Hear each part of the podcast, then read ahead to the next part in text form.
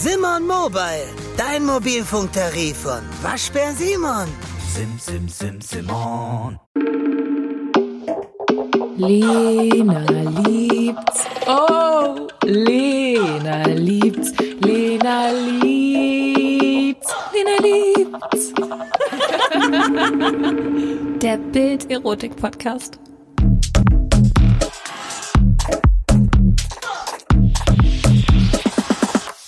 Hallo, Frage ist, mit wie vielen sie es gleichzeitig liebt. ja. äh, herzlich willkommen zur neuen Folge. Ich bin Toni.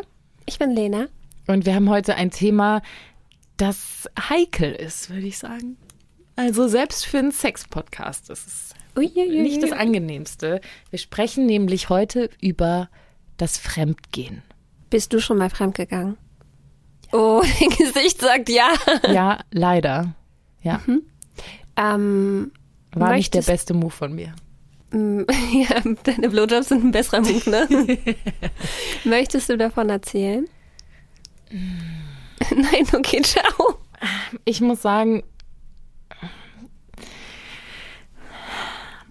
ich glaube, ich bin auf jeden Fall Fan von monogamen Beziehungen. Das wünsche ich mir auch. Mhm. Ich finde nur, dass wir realistischer mit dem, mit der Erwartung der Treue umgehen sollten, weil egal wie sehr ich jemanden liebe, ich würde niemals, niemals, niemals, niemals meine Hand für mich selbst ins Feuer legen, weil es kann einfach so viel passieren. Und das war in dem Fall auch, ich hatte sehr viel getrunken.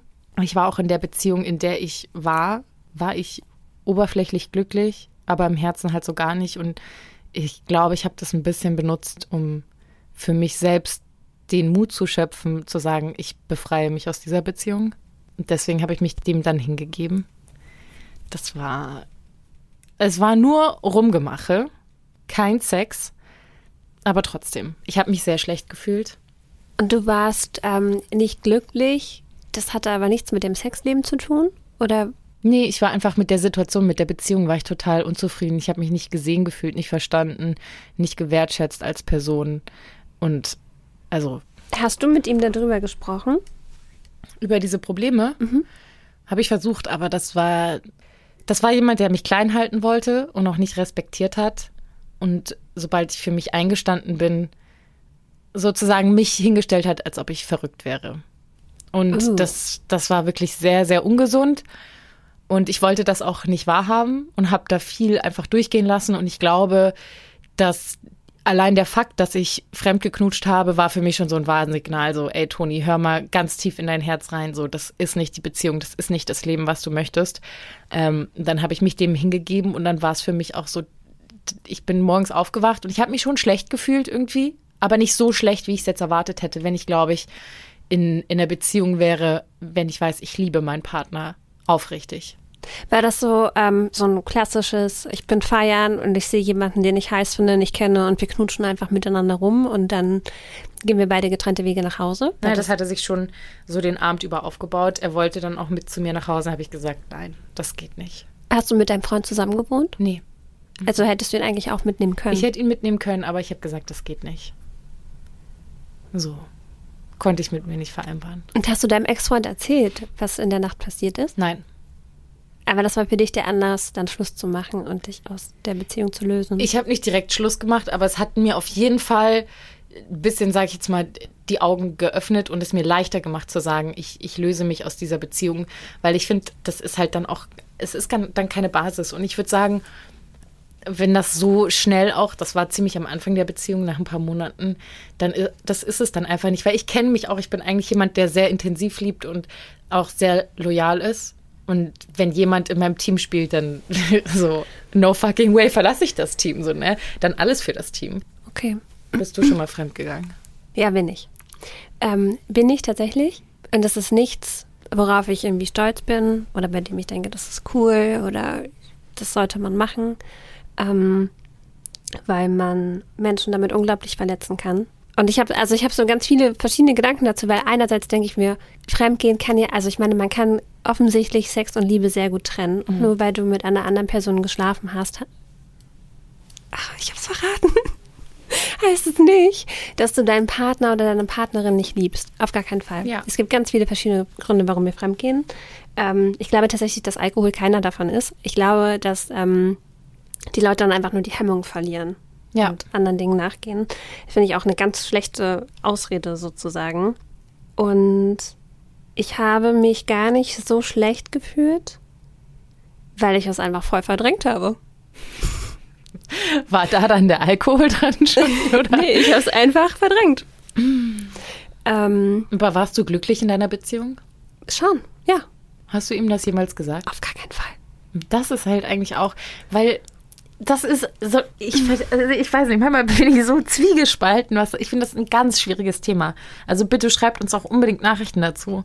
Zum Beispiel, wenn mein Partner fremdgehen würde und das wäre eine einmalige Sache oder keine Ahnung, es ist beim Feiern passiert oder ich weiß es auch nicht, irgendwo im Urlaub und er würde es mir sagen, dann bin ich mir ziemlich sicher, dass ich das verzeihen kann. Ziemlich sicher.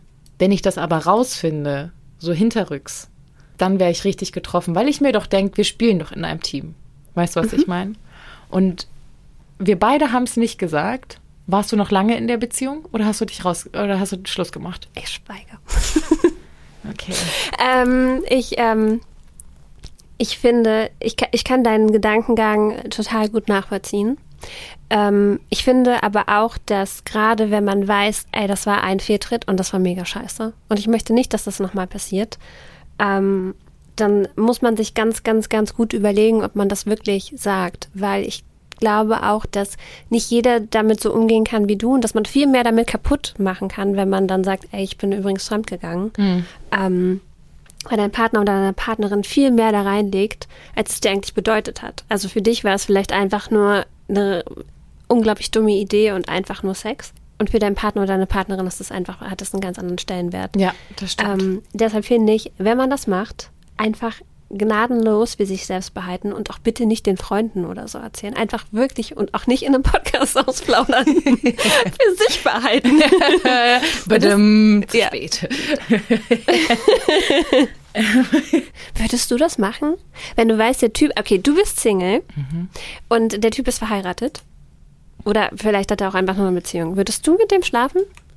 Oh, das ist ganz, es ist ganz, es ist, ich kann das nicht pauschal beantworten. Okay. Ich finde, sobald Kinder mit im Spiel sind, also wenn er verheiratet ist und Kinder hat oder in einer Beziehung und Kinder, dann ist es für mich tabu. Warum? Ich möchte da kein, kein Zuhause irgendwie kaputt machen.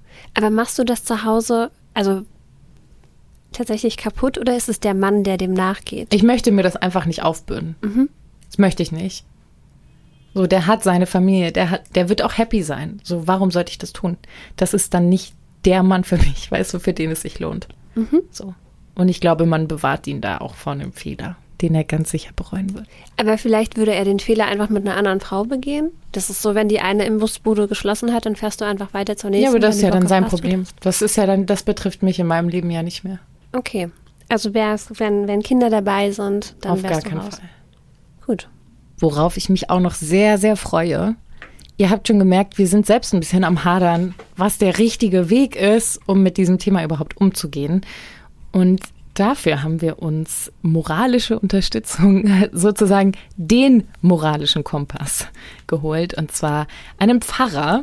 Ich freue mich sehr, dass Viktor Weber, Pfarrer hier in Berlin, zugesagt hat und mit uns ein bisschen über das Thema Treue, Untreue sprechen wird. Victor, ich finde es richtig toll, dass du da bist. Sehr gerne. Ich habe mich sehr gefreut. Möchtest du selbst erzählen, was du beruflich machst? Na klar. Ich bin evangelischer Pfarrer und zwar in Starken, in Spandau, ganz im Westen.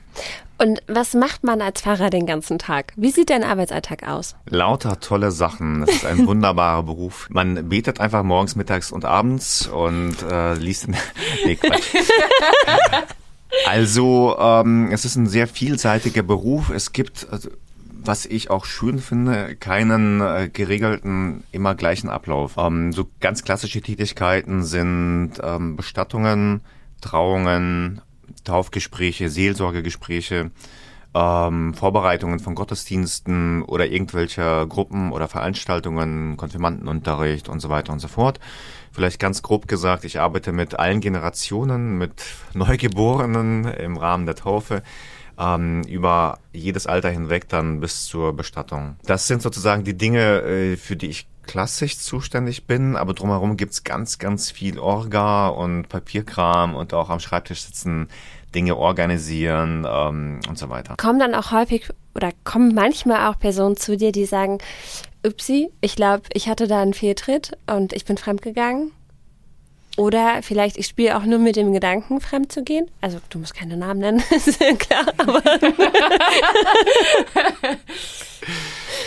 Also die Anliegen sind sehr vielseitig. Ähm, es kommen natürlich auch Fragen, die den Bereich Sexualität angehen. Ähm, das hatte ich jetzt mehrfach ähm, in der Regel von jungen Leuten.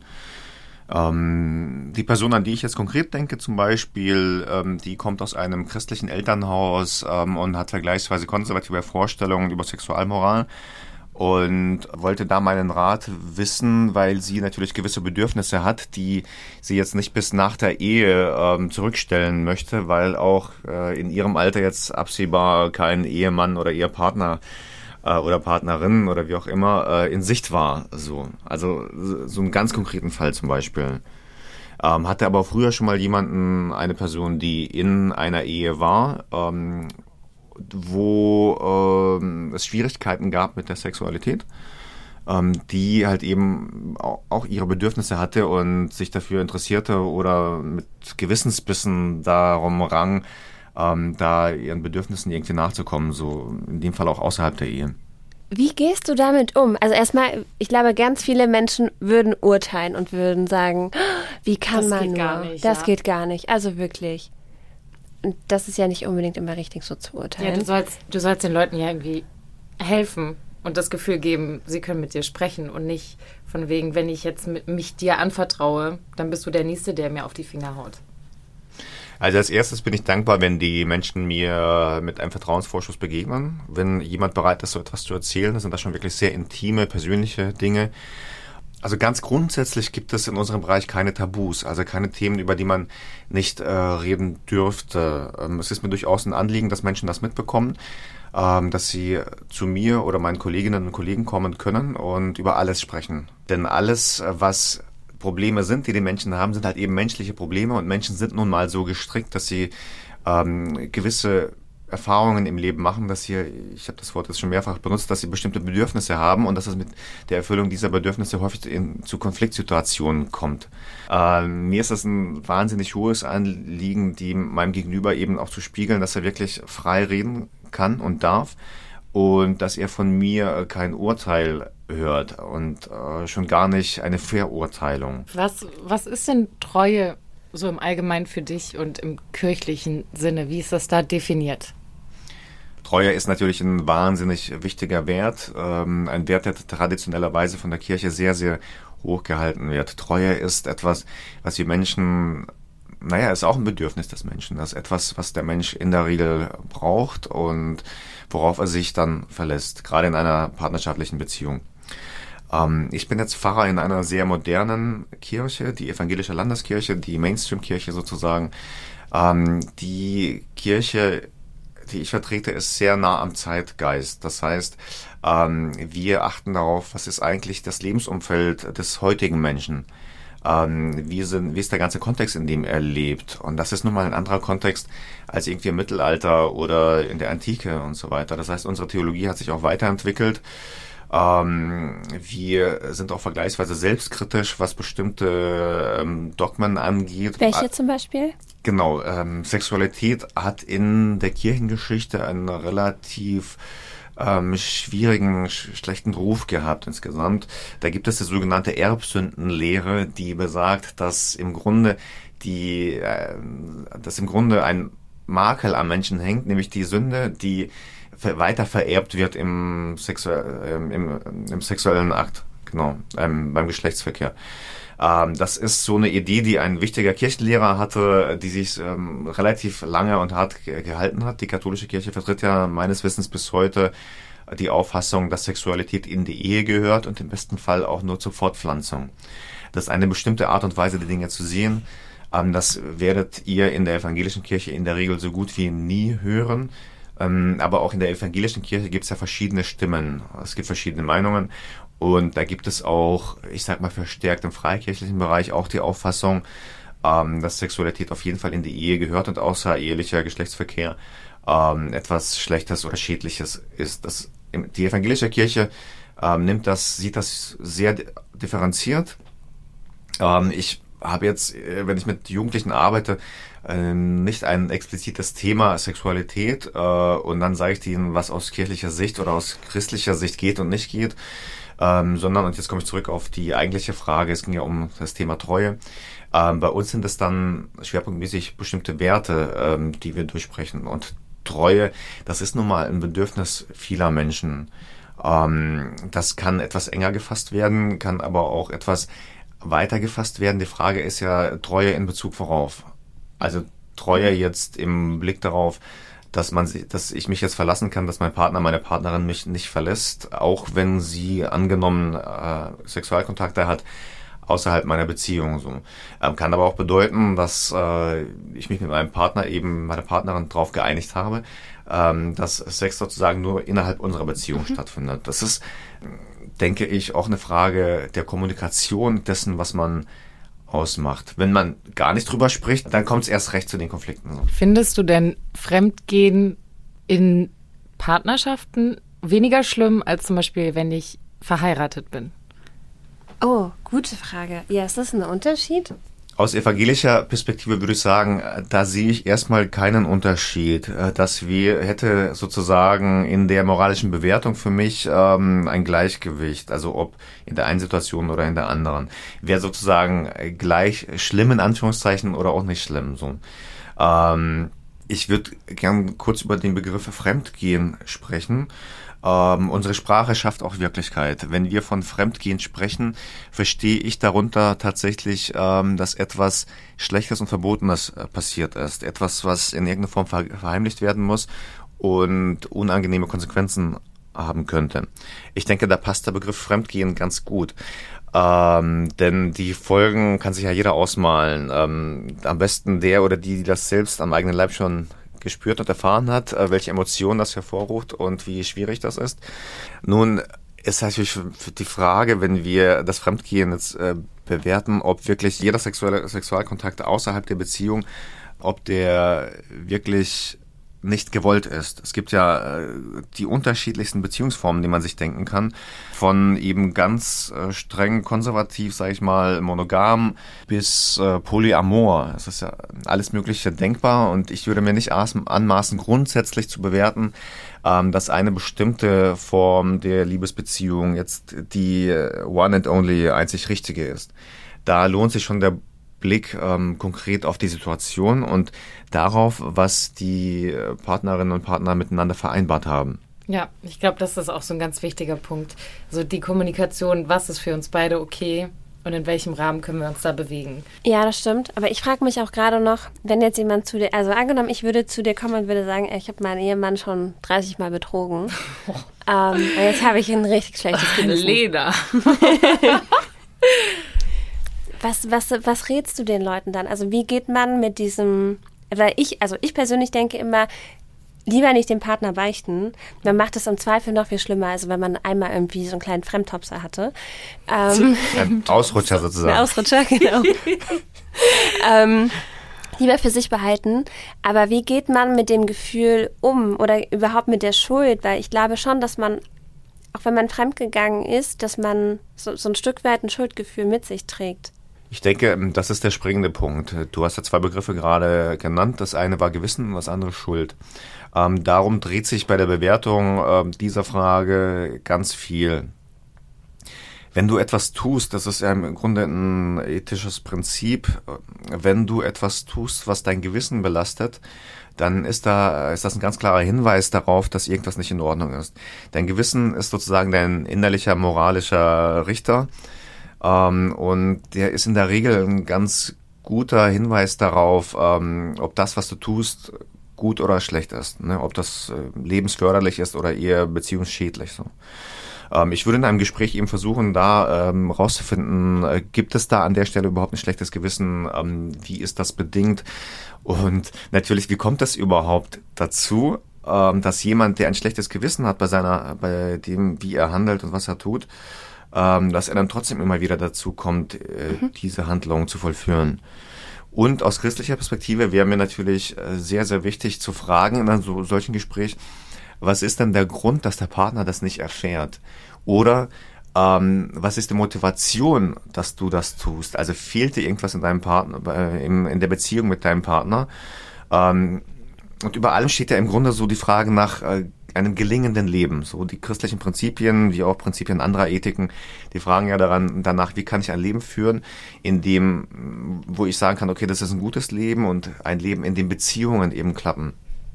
Und wenn es in der Konstellation jetzt eben äh, zu Spannungen kommt, ähm, frage ich mich, ob du glücklich, wirklich glücklich sein kannst mit dieser Spannung, die du in dir trägst. Auf der einen Seite ein schlechtes Gewissen und das Risiko möglicherweise den Partner zu verlieren und auf der anderen Seite einem Bedürfnis, dem du aus welchen Gründen auch immer eben regelmäßig nachkommst.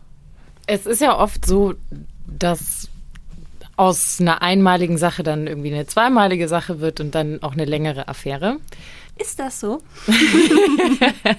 ich spreche nicht aus Erfahrung.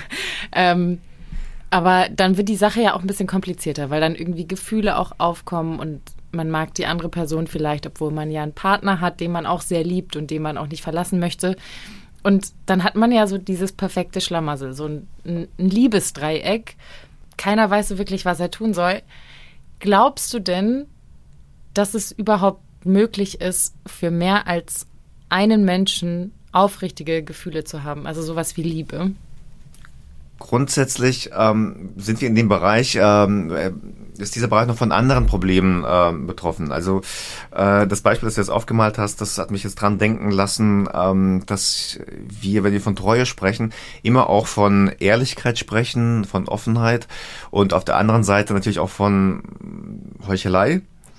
Möglicherweise gönnst du dir Freiheiten, die du deinem Partner nicht gönnst. Also das ist halt einfach meistens der ja. Fall so ja, irgendwie. Auf jeden Fall. Ja. das ist der ähm, Konzept der glücklichen Beziehung. Genau. Und das ist natürlich, äh, das sind so Schlamassel hast du das glaube ich gerade ja. genannt. Das sind so Schlamassel. In solcher Schlamassel kommt der Mensch ja ständig. Und es ist jetzt nicht unbedingt zielführend, da irgendwie Salz in die Wunde zu streuen und sagen, du bist das ein böser Mensch und so, sondern ähm, ich als Pfarrer würde dir erstmal versuchen zu vermitteln, dass das quasi äh, Teil deiner Identität ist, dass du immer wieder in Schlamassel kommst. Und ich würde versuchen, ähm, dir Mut zu machen oder Wege aufzuweisen, wie du ähm, solche Situationen so lösen kannst, dass du dir einfach selber in, dass du in den Spiegel schauen kannst und sagen kannst, ähm, okay, letzten Endes kann ich das verantworten, was ich mache. Denn doof ist natürlich, wenn ich etwas mache und dann nicht dazu stehen kann. Nochmal zu deiner Frage, die ich sehr, sehr spannend finde, ob man eben ob ich denke, dass ein Mensch mehrere Menschen lieben kann. Das kommt ja in der Realität vor. Ich denke da an polyamore äh, Gemeinschaften. Ich bin jetzt nicht ganz so gut informiert, wie das funktioniert. Meines Wissens sind die wahnsinnig offen, die erlauben sich ganz viel, ähm, sind aber sehr, sehr offen und haben auch ihre Regeln. Ein Problem, das ich beim Thema Untreue äh, sehe, ist, dass da Regeln entweder nicht, nicht geklärt wurden oder Regeln gebrochen werden ausgesprochene oder unausgesprochene. In polyamoren Beziehungen ist das wohl so, ähm, dass die Menschen da ganz offen drüber sprechen und ihre Bedürfnisse eben nennen. Und dann leben die halt eben auch in Gemeinschaften, wo Beziehungen mit mehreren Personen möglich sind. Ich persönlich glaube, ähm, dass das möglich ist. Ich habe das selber nie ausprobiert, weiß jetzt nicht genau, welche Probleme dann äh, daraus entstehen. Ähm, aber Liebe ist ja etwas also Liebe ist ein Phänomen, das ganz, ganz viele Facetten hat. Liebe ist äh, zum einen dieses Verliebtsein, Schmetterlinge im Bauch, also dieses Abenteuer. Ne? Also ja. wa warum geht man fremd oder warum hat man ähm, außereheliche Sexualkontakte oder außerhalb einer Beziehung? Äh, ich denke, das sind halt eben so, so Nervenkitzel, Schmetterlinge im Bauch irgendwie. Ähm, das ist ein Aspekt von Liebe, neben die Schmetterlinge und Sexualität. Ähm, das wäre aber ein verkürzter Begriff von Liebe, wenn wir nicht noch andere Aspekte berücksichtigen würden.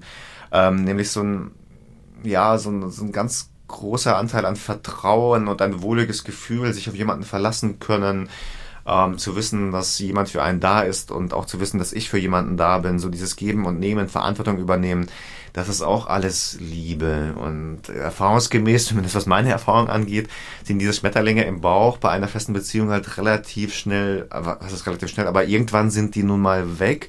Äh, gelegentlich kommt mal ein Schmetterling wieder, weil es eine schöne Situation war oder so. Aber in der Regel verfliegt das halt eben. Ne? Und was dann bleibt, ist ja so eigentlich so die Liebe. Und ich finde, Liebe hat ganz viel mit Vertrauen zu tun. Vertrauen kommt halt da an seine Grenzen, wenn ich Angst haben muss, meinen Partner zu verlieren. Also wenn angenommen mein Partner, meine Partnerin hat, ähm, hat eben eine Beziehung oder einen Kontakt nochmal, sexuellen Kontakt nochmal mit jemand anderem, ähm, frage ich mich dann, muss ich jetzt Angst haben, ihn zu verlieren? Ne? Also diese Probleme, die dann kommen aus Untreue, in Anführungszeichen, äh, die resultieren ja häufig auch daraus, dass natürlich fühlt sich dann der andere Partner verraten, aber im Grunde, glaube ich, ähm, spielt da auch Angst eine Rolle. Angst, den Menschen zu verlieren, ähm, den, den man liebt. Deswegen könnte ich mir vorstellen, wenn es in einer Partnerschaft gelingt, diese Angst äh, verlässlich zu nehmen, dass da quasi auch mehr Offenheit denkbar ist. Es ist ja auch irgendwie so ein bisschen, was man antrainiert bekommt, also zumindest in meinem Umfeld beim, beim Großwerden, so dieses, du hast einen Partner irgendwann und sobald der dir einmal fremd geht oder irgendwie mit jemand anderem rummacht oder tatsächlich Sex hat, mhm. dann ist vorbei. Dann gibt es da kein Zurück mehr. Und das finde ich auch irgendwo problematisch, weil ich meine, Liebe ist ja mehr als nur Sex. Und ich glaube aber, dass viele Leute das so für sich vielleicht nicht sortiert haben, überdacht haben, aber man hat ja oft diesen Reflex so, wenn du mir fremdgegangen bist, dann können wir keine Beziehung mehr weiterführen. Aber es stimmt ja eigentlich gar nicht. Das wird ja ganz unterschiedlich gehandhabt. Bei manchen Beziehungen ist das also ein sofortiges K.O.-Kriterium. Ähm, bei anderen Beziehungen, und ich glaube, das ist häufiger der Fall, ähm, kommt es dazu, dass der Partner, der sich betrogen fühlt, ähm, dass er seinem Partner vergibt. Ne? Also Vergebung spielt da eine ganz große Rolle. Ähm, und dann ist das eben in der Beziehung aufzumachen, wie das weitergehen kann. Ähm, es ist, also wir wachsen in einem bestimmten Kontext, in einer bestimmten Kultur auf, in einem bestimmten Umfeld und wir nehmen im Grunde mit der Muttermilch bestimmte Gewohnheitsmuster auf. Also bestimmte Regeln nehmen wir einfach auf. Viele Dinge sind ausgesprochen, viele sind aber auch nicht ausgesprochen. Und wir wissen im Grunde, wie man sich verhält ähm, ohne dass wir das groß durchdenken, weil das, was wir lernen, die Art und Weise zu leben, die wir eben anerzogen bekommen, die funktioniert ja auf ihrer Weise erstmal vergleichsweise gut, ähm, bis wir merken, okay, ähm, das sind die Grenzen innerhalb dessen, in, innerhalb deren ähm, mein antrainiertes Verhalten funktioniert, aber es gibt halt außerhalb dieser Grenzen gibt's ja auch noch irgendwie ein Leben äh, und jeder, der eben heranwächst, ist ja auch neugierig mal zu sehen, was es sonst noch gibt. Und wenn wir diese Denkmuster dann verlassen, können wir uns weiterentwickeln, zahlen dafür aber einen gewissen Preis, also auf Kosten von Konflikten, mhm. die möglicherweise verhindert werden können, wenn wir es schaffen, wenn du es schaffst, mit deinem Partner, deiner Partnerin ähm, darüber zu sprechen, also über Bedürfnisse zu sprechen. Das ist auch so ein Punkt, den wir, wie ich finde, nicht so gut lernen. Zumindest ich habe das jetzt nicht so gut gelernt, ob das jetzt daran ist, dass ich eine traditionell ähm, männliche Erziehung bekommen habe oder wie soll ich sagen, also man hat mir natürlich gesagt, hier du bist ein Mann und ein Mann verhält sich so und so. Mhm. äh, und meine Rollenvorbilder haben das auch so gesagt. Und irgendwann habe ich halt festgestellt, okay, das eine ist der Anspruch und das andere ist die Realität. Und abseits des Anspruchs leben die Menschen halt doch irgendwie auch ein bisschen anders. Und dann kommen halt einfach so Sachen wie Heuchelei und sowas und irgendwie äh, Lügen und Heimlichkeiten und so weiter. Äh, schwierig. Ich denke, wenn wir lernen, über unsere Bedürfnisse zu sprechen und da äh, komme ich jetzt nochmal drauf zurück, was ich am Anfang sage. Und wenn, wenn es uns gelingt, unsere Bedürfnisse zur Sprache zu bringen, ohne dass wir Angst haben, dafür verurteilt zu werden, mhm. äh, kommen wir auf einen grünen Zweig.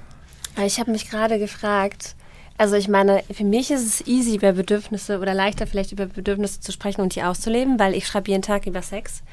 ähm, aber wie ist es, also ich meine, könntest du dir vorstellen, dass du jetzt irgendwie ein polyamorer, swingender Pfarrer bist und du wirst komplett von der, von deiner Gemeinde dann akzeptiert? Also weil ich kann mir vorstellen, dass das dann schon schwierig ist. Das wäre auf jeden Fall ein Schocker irgendwie, glaube ich. Das ist natürlich ein relativ, äh, also ich finde das als Extrembeispiel, man kann sich ja alle möglichen Beispiele so, genau. ähm, ich sag mal, rein theoretisch ähm, könnte ich mir das vorstellen. Ähm, die Praxis, in der Praxis braucht es etwas Fingerspitzengefühl, denke ich. Mhm. Es kommt auch darauf an, in welcher Gemeinde du äh, beheimatet bist, ähm, was die Gemeinde für ein Fahrbild hat, äh, mit wem du arbeitest, was du für ein Vertrauensverhältnis hast. Ähm, ob du sozusagen als Pfarrer dein Privatleben so ein bisschen trennst äh, von dem, was in der Gemeinde ist. Ähm, so die christliche Ethik, die sagt, denke ich nicht, dass bestimmte Dinge erlaubt sind, sondern die christliche Ethik schlägt vor, bestimmte Prinzipien zu leben. Mhm. Ähm, abseits der zehn Gebote, in den zehn Geboten kommt ähm, außerehelicher Geschlechtsverkehr jetzt auch nicht so gut weg. Ne? Du sollst die Ehe nicht brechen und das findet sich ja durchdekliniert ähm, in unterschiedlicher Art und Weise durch die ganze Bibel hindurch. Gleichzeitig ist die Bibel aber auch so, auch so ehrlich, die menschliche Situation ähm, offen darzustellen. Wir haben da ganz spannende Geschichten, gerade auch im Alten Testament. Ähm, wo Porno in der Bibel? lohnt sich auf jeden Fall. Sex, Drugs und Rock'n'Roll. ganz, ganz spannende Geschichten äh, im Zusammenhang mit Sexualität. Also einfach wieder mit einem menschlichen Grundbedürfnis in der Bibel. Ähm, Beispiel? meiner Meinung nach eine der krassesten Geschichten ist die, ihr kennt bestimmt ähm, Sodom und Gomorra. Mhm. Ähm, dort äh, wohnte ja Lot, der mit Abraham ähm, verwandt war. Äh, Lot, Lot hatte eben eine Wohnung, ein Haus in Sodom und Gomorra und das war eben ein ganz schlimmer Ort, der äh, von Gott vernichtet werden sollte. Ähm, nun wurde Lot, weil er so besonders fromm war, vorgewarnt und hat dann die Flucht, rechtzeitig die Flucht ergriffen. Ähm, auf der Flucht, ähm, genau, das kennt ihr vielleicht, diese Geschichte mit der seiner, mit der, mit Lots Frau, die zur Salzsäure erstarrt ist, die durften nämlich nicht zurückschauen. Nein, das ähm, kenne ich nicht. Okay, nein, das kenne ich nicht. Also, äh, Reden äh, wir noch über die Bibel? Also auf jeden Fall, als die Familie die Flucht ergriff, äh, regnete es Feuer und Schwefel über, der, über, über Sodom und Gomorra. Und Lots Frau blickte aber zurück und erstarrte als zur Salzsäule. So. Ähm, Lot war dann nur noch mit seinen Töchtern unterwegs und die Töchter hatten die Sorge, ob es ihnen denn, nachdem da alles zerstört ist, gelingen mag, äh, einen Mann zu finden und Nachkommen zu oh haben. Also ne, eine ganz intensive und natürliche und intime Sorge. Der äh, regelt das. die sahen dann eben keinen Ausweg, als den einzigen Mann, der ihnen zur Verfügung stand, eben mit Inzest. Alkohol ähm, sozusagen abzufüllen.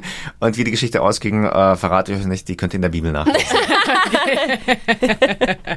aber geht ja richtig ab. Geht richtig ab. Das ist ja, nur eine von vielen Geschichten. Ähm, das sind natürlich schon sehr krasse Geschichten, aber ähm, Sexualität ist einfach Teil des Menschseins und äh, ist auch in der Kirche kein Tabu.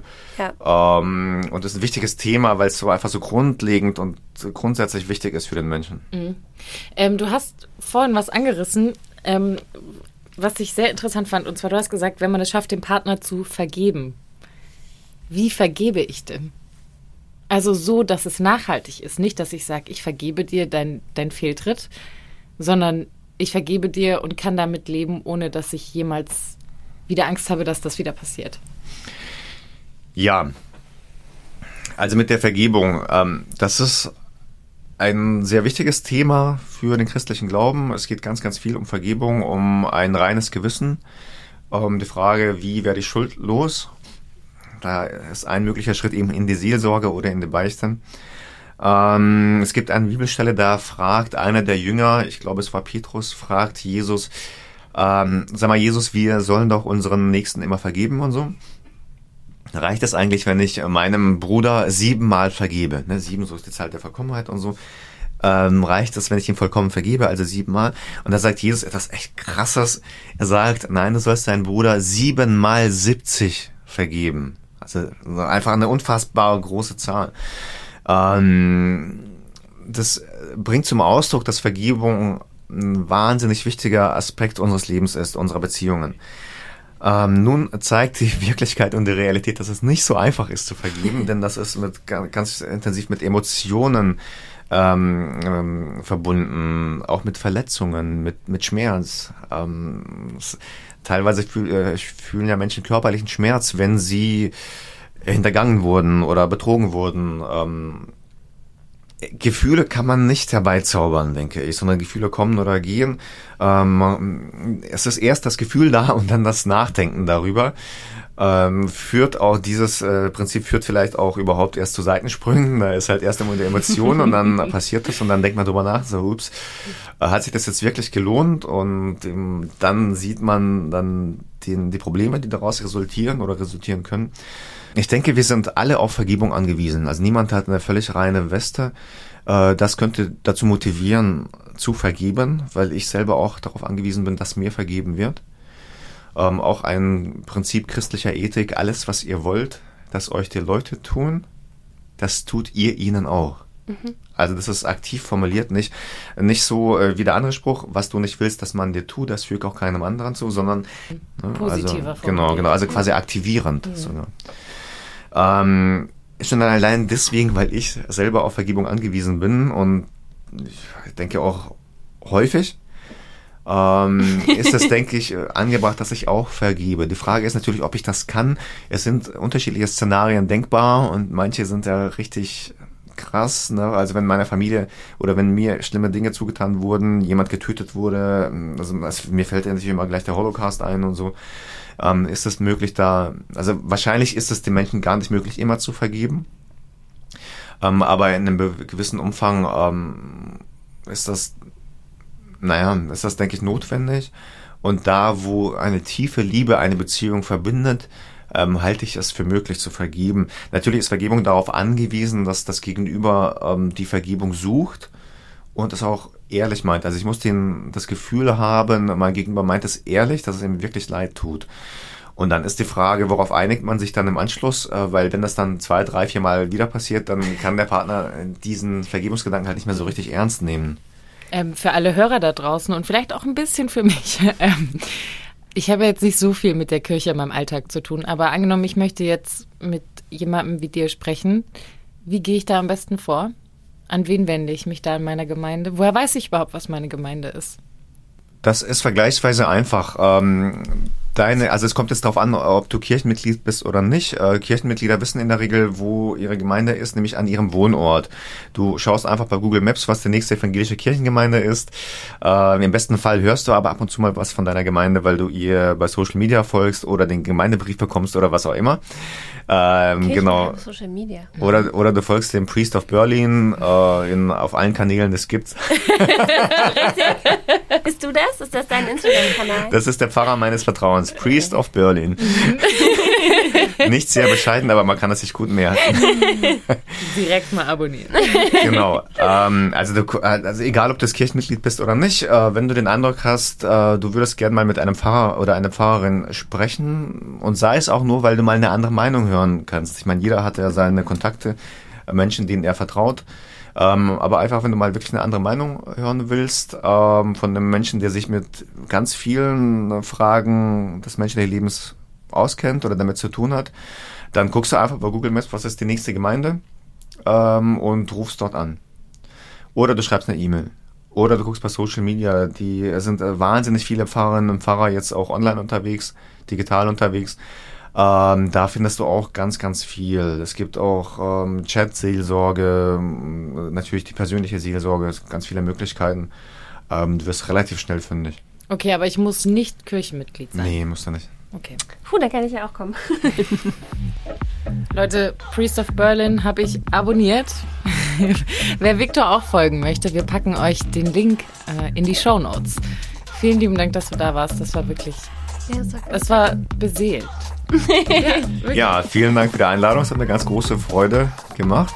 Ähm, ich wünsche euch und allen Hörern und Hörern Gottes Segen und alles Gute bei konkret dieser Frage und allen anderen Lebensfragen natürlich. Dankeschön.